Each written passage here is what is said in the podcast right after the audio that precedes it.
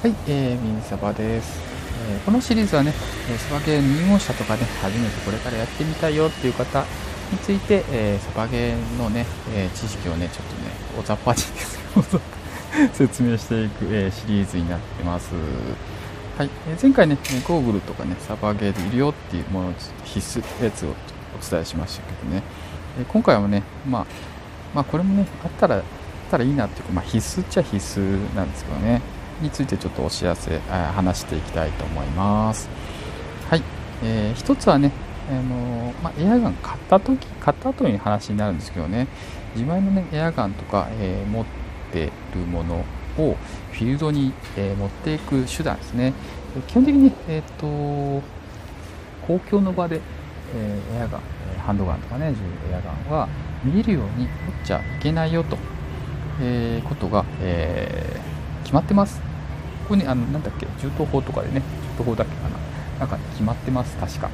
なんで、えーと、カバンとかねリュックの中にしまってください。はい。やっぱねそれ見てね普通の人勘違いしてねあの人あの人銃持ってるあの人ってなっちゃいます。で警官にね、えー、認められちゃいますんでねそういうのはしまってください。でねリュックとかねスポーツバッグとかにね入んない、まあ、専用のケースガンケースって呼ばれるのもあるんですけど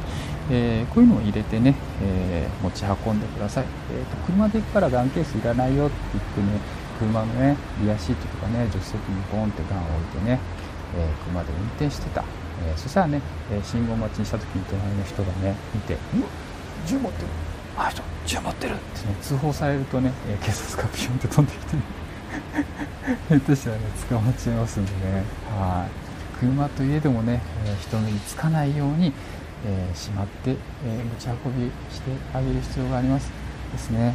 でね電車とかね乗るときとかねバイク乗るときとかねやっぱねガンケースとかねそういう、えー、まあ、リュックとかねそういう中に入れて、え持ち運んだ方がいいので、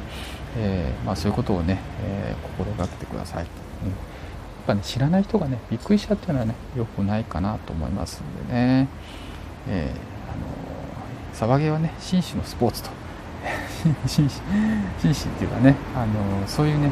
スポーツっていうことにね僕はね持っていきたいんでね、えー、できるだけねそういうのを守って持ち運びしてください。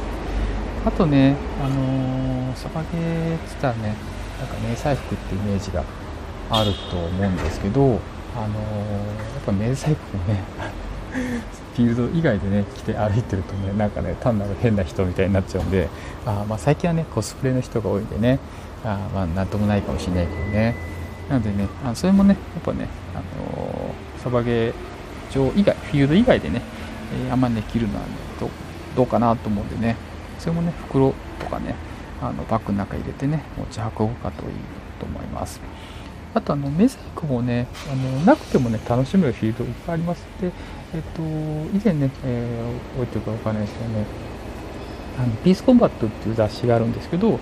そちらの中ね、見ていただけるとね、みんな結構ね、カジュアルな衣装でね、えー、服装でね、やってたりしますんでね、あんまりね、迷彩服っていうのね、こだわらなくてもいいかなと思ったりもします。はい。はね、がんケースと、えー、迷彩服について、えー、お話ししました。はい、以上、みさばでした。バイバイ。